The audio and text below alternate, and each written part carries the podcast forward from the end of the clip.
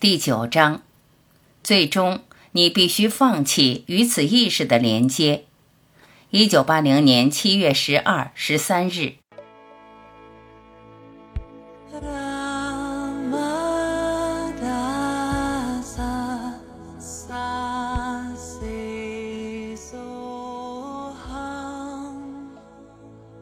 求道者，这正是他对于我们的伟大服务。如果我们还想着要向他呈现出某种形象的话，我们就必须看到这一点。他带给我们强烈的感觉。如果我们真的听进去并理解他说的话，那么就不会再有任何不安，因为在我们之内将不再有任何地方会受到他的威胁。然而，现在还有受威胁之处。如果我们真的找到那令小我无处容身的喜悦，那么，在我们之内就不会再有任何的不安全感，没有恐惧、焦虑。我感觉在求道的路上，我们就是应当祈祷，借助他的恩典，能以相同的不耐烦对待我们，就如他有时对我们显出的那种不耐烦一般。当然，其实他对我们有着极大的耐性。导师，那取决于你自己的紧迫感。你自己的热切程度，若没有生命元气，自在天或神都会失去灵魂；若没有神，生命元气也就不会存在。当人把他的意识局限在身体和心智中时，他就被称为自我；否则，他就会是绝对独立于这两者之外，完全不依赖他们，因为这两者不过是表演和反应罢了。意识会把自己表达在各种形状与形象之中，但其本身是一。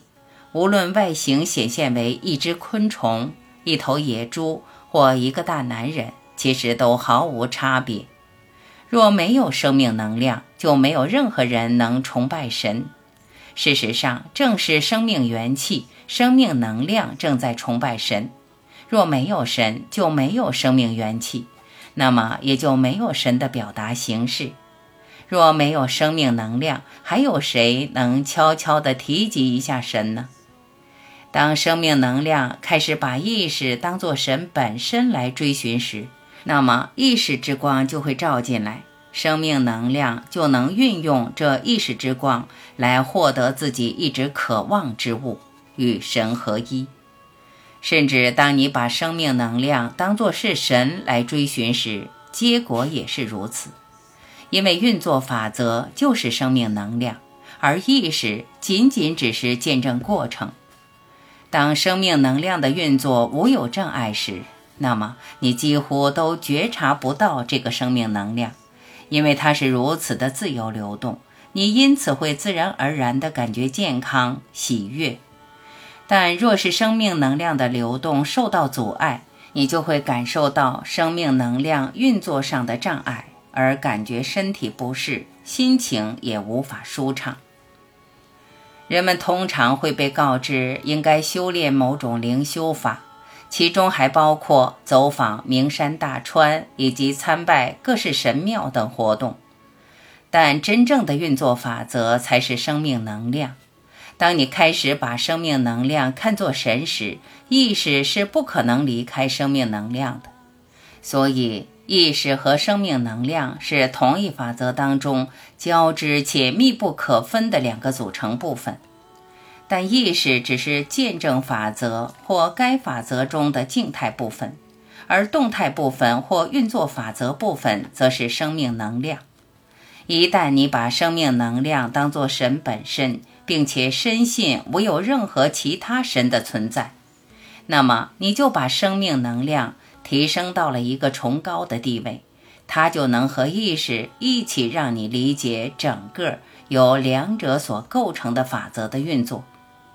但若是你把生命法则降级成与身体的自我认同，那么这个生命法则就无法达到那种高度，无法将它自己解放出来。所以，这个结果全然取决于你自己。如果我把此生命法则等同于自己的身体，那么我就只能是活出身体层面的生命法则。如果我把生命能量提升到神的层级，并把它当成是神一般的尊重，那么生命法则就会尽情地展现，让我领悟灵性的真知。先前我曾问过，什么是心智？心智不过是生命能量通过语言而外流的形式。心智是如何工作的？心智被限制在它所处的环境中。因此，他无法摆脱据心智者个人赋予他的特殊模式，所以心智的运作因人而异，各个不同。而关于这个生命元气，你们曾被告知要向某某神旨祈祷，但当你如是祈祷之时，你心里究竟在想什么？不过是一些言辞和指称而已，且通通指派给了那个神旨。但你却执着于言辞，忘记法则。然而，若无生命能量和意识，言辞根本就不会出现。因此，与其将自己认同于言辞，而向那些被指派来表征生命能量的言辞祈祷，不如直接向生命能量本身祈祷，将更为有效。先前我曾引用过一副马拉地语中的对句。说的是每个人都有一个伴侣，时刻不离左右。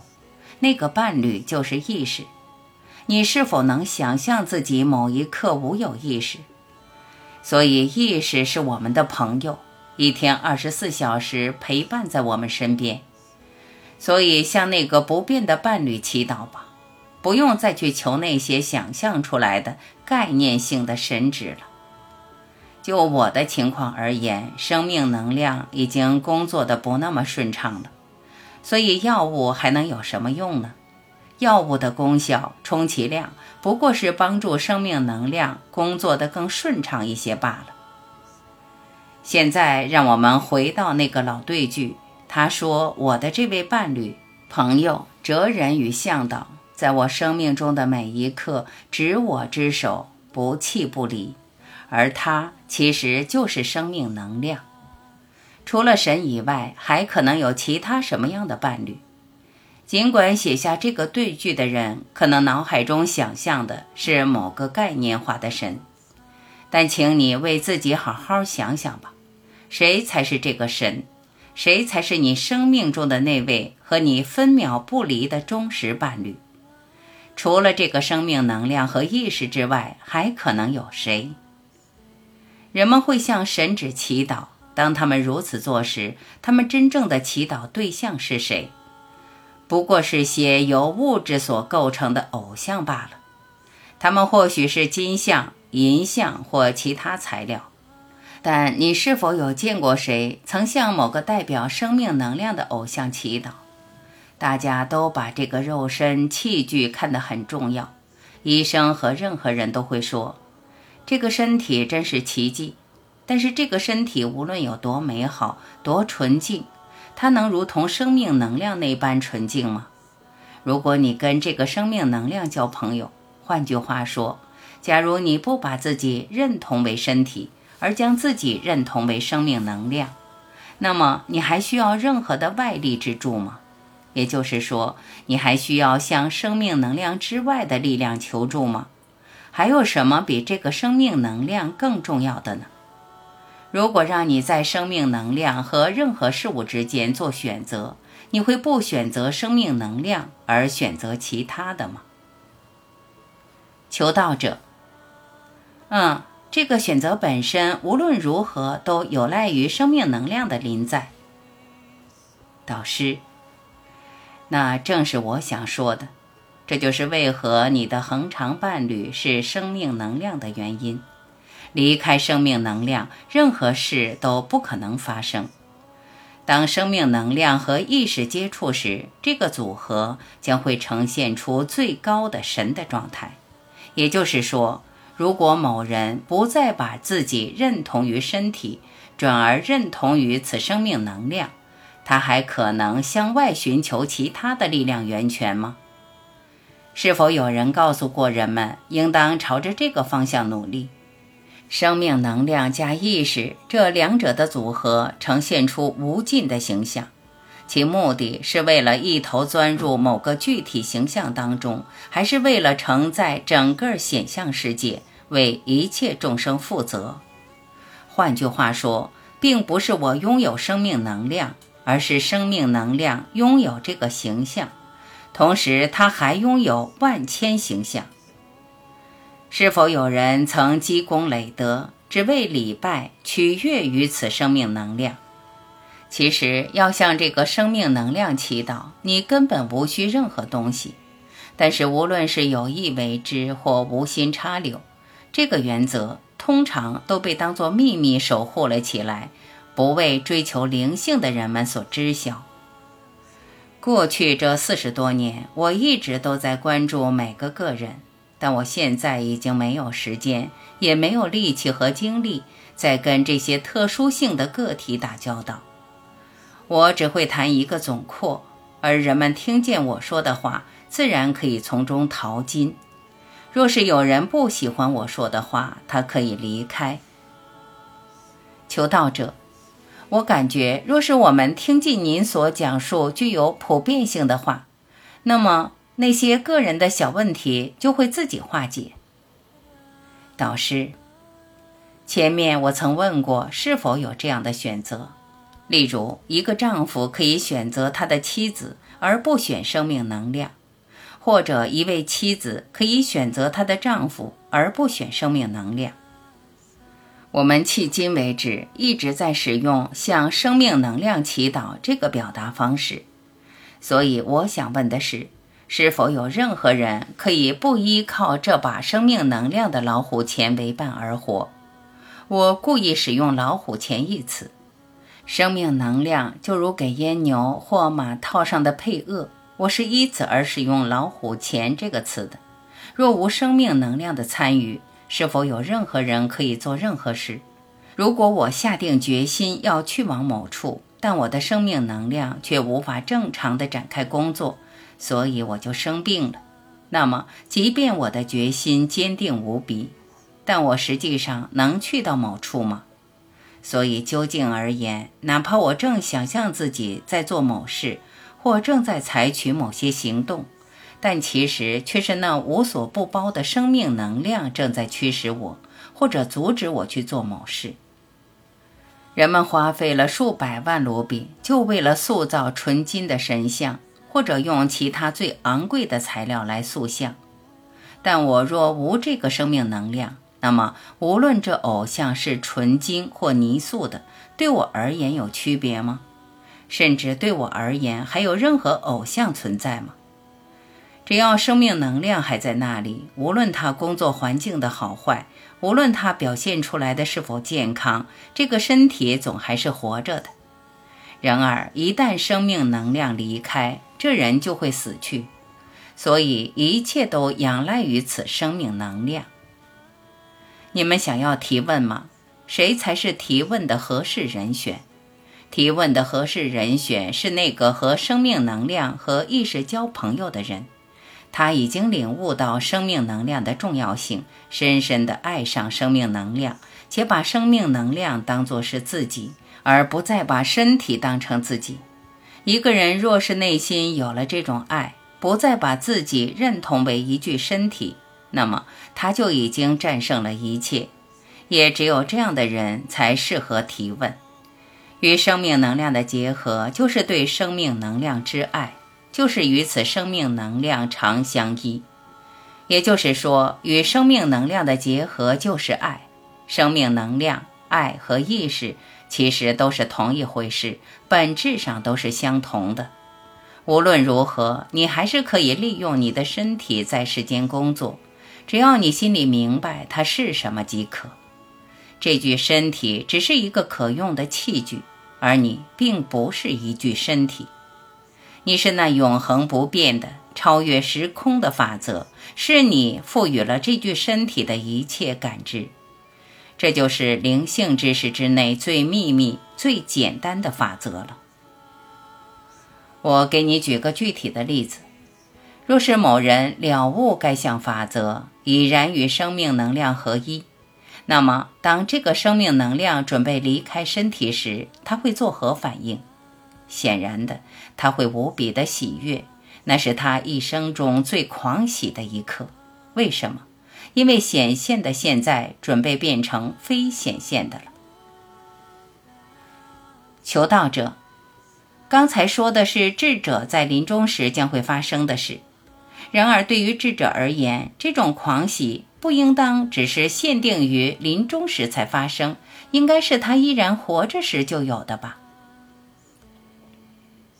导师，要达到这一点非常的困难，因为和肉身的一丝丝认同依然存在。若是要舍弃这一丝丝的认同，可真是不容易。语言在任何特定的时间点上都只是交流的工具而已。时间、空间和显象世界里的一切，它们的存在不全是仰赖那同样的法则吗？只有当生命能量在场之时，显象方才可能发生；也只有在那时，我们才可能形成对于显象世界的感官知觉。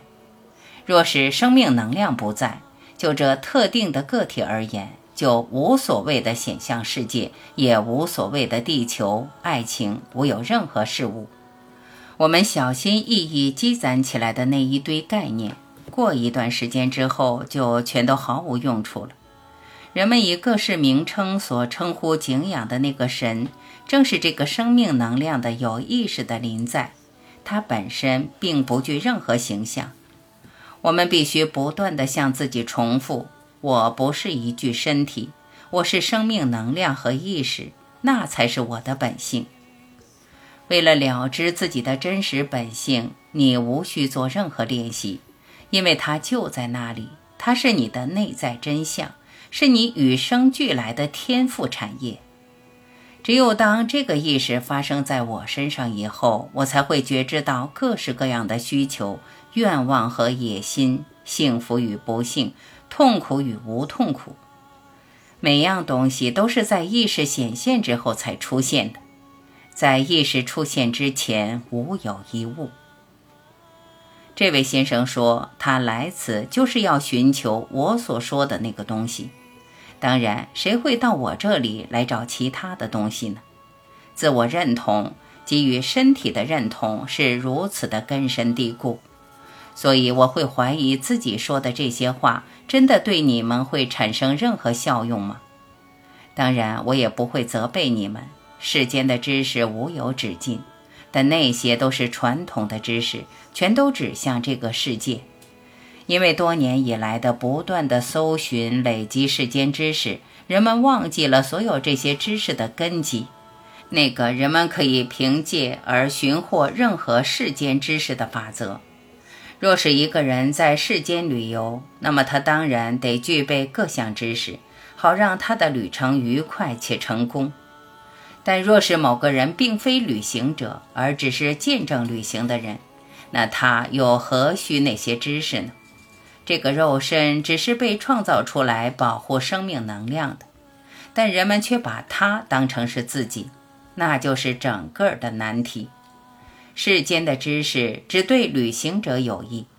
若是有任何出世间知识的话，那它必然是关于某人的真实本性的知识。若想从理论到实证，达至那份灵性真知，了悟我是犯，那么前提就是要坚守那个相对容易得多的练习，就是要跟这个生命能量本身做朋友。当你对自己说“我是生命能量”时，你的进步就会快很多。摔倒、发生意外，身体会受损，肢体会残缺，人会死去，但这一切都无损于生命能量，它根本不受这些的影响。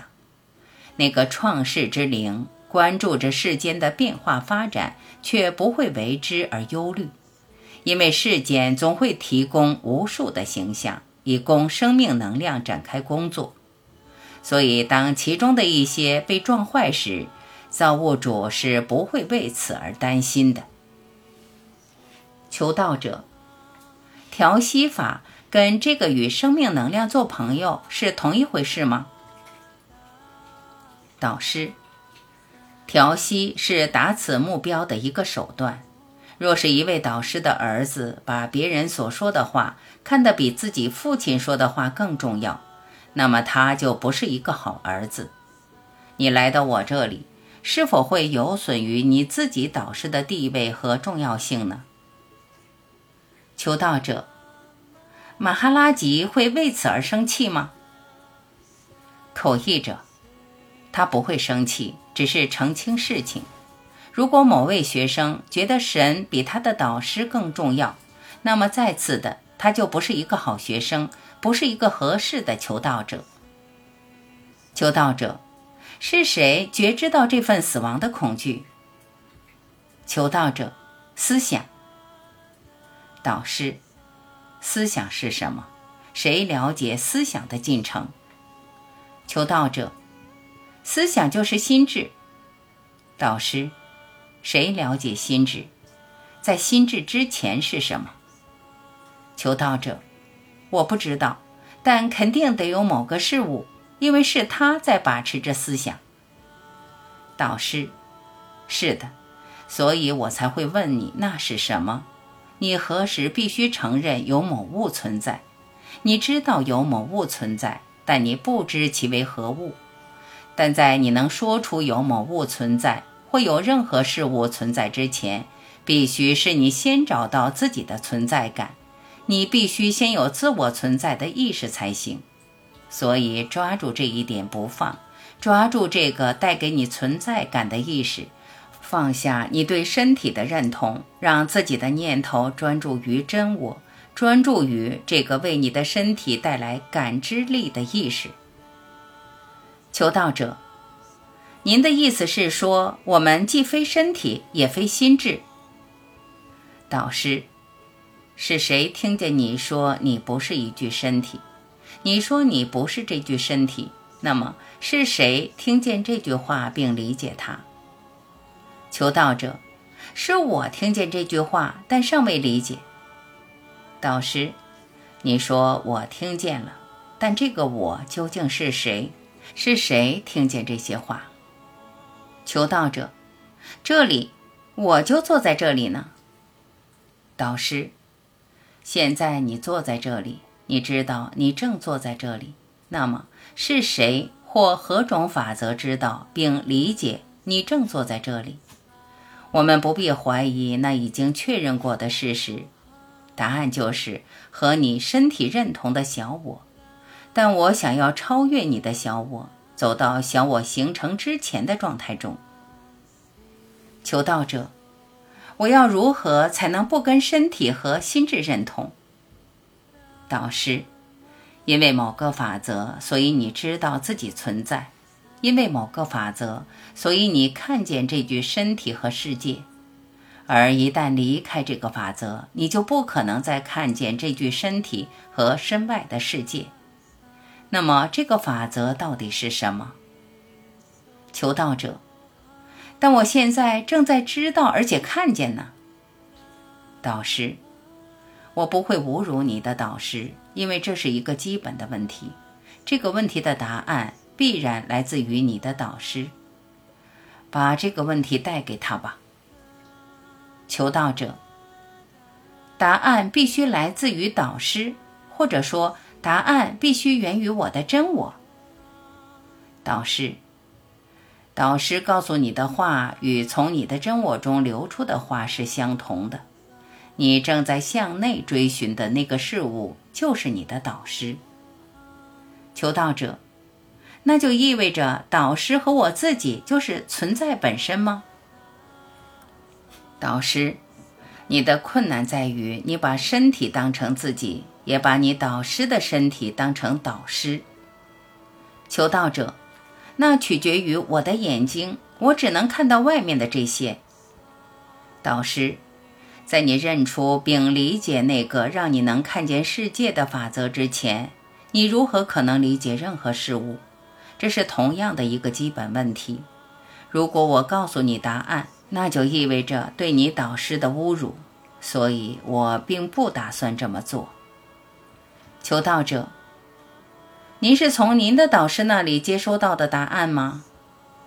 导师，如果你问我，我的母亲有过丈夫吗？那么，对于这个问题，我还有必要回答吗？你怎么认为呢？你若老是问这样的问题，并一心想要找到答案，其实并不能带给你任何的真知。你所拥有的装备就是那个生命能量，梵语意为崇高、崇拜生命能量。为了这样做，你配置什么装备？你的装备就是生命能量本身。伴随着生命能量的就是我在的真知或意识。无论你做什么。你都可以运用这两项工具，此外无他。求道者，我所理解的是，我们通过关注意识的方式来荣耀并崇拜生命能量。导师，那是可以的，那就是道路。我的意识或我在的真知，就是那伟大的神自在天法则，而生命能量就是那伟大的力量或伟大的能量。就是离开它，就不会有意识存在的运动法则。于是，那个我在的真知或意识，是你最迫切需要的、最梦寐以求之物。每个人都想要维系它，于是各式努力纷至沓来。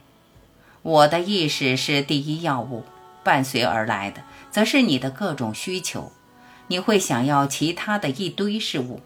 但是第一件必需品是那个意识本身，对自己的爱。只要你一天不明白自己究竟是什么，你就会烦恼不断，并将无可避免地挣扎求生、努力求存。这些烦恼和努力全是自动出现的。然而，一旦你开始了悟你究竟是什么时，你就再也无需任何的努力，你的一切烦恼都会烟消云散。在初期阶段会有对自己的爱，但那份爱是无形的；在后期阶段，甚至连那份对自己的爱都会消失。当它消失之后，见证就会发生。我在描述的是我的状态，它就如一根中空的棍棒或中空的管子，再无有任何对自己的爱，对于存在之爱也已然消散无踪。然而存在仍在，而且各式活动发生，就如梵天、毗湿奴或自在天。我自身是无有任何姿态或立场的，因为无有一物可支撑他们。人们来到这里，其中有些人无法理解我说的话，他们会跟我争辩或吵架，跟我做斗争。对于他们，我说：“好吧，你是对的，你不用再来了，因为你无法理解我。”而不理解的根源在于你对这具身体的认同，你无法不把自己认同为一具身体。人们会跟我说话，他们跟我说话的前提是某些事情发生在他们身上，某些概念升起，语言开始随顺流淌。所以，无论某个人提出什么问题，全都取决于那个当下有什么事发生在他身上。那人会把自己认同为一具身体，他对自己就是一具身体深信不疑，然后站在身体的立场上提问。但是当我对你说话时，我应该把你看成是一具身体吗？这怎么可能呢？所以提问者可以是不同的肤色和形态，然后答问者却既无肤色亦无形态。于是他俩怎么可能一致呢？问题和答复永远都是自说自话，毫不相关。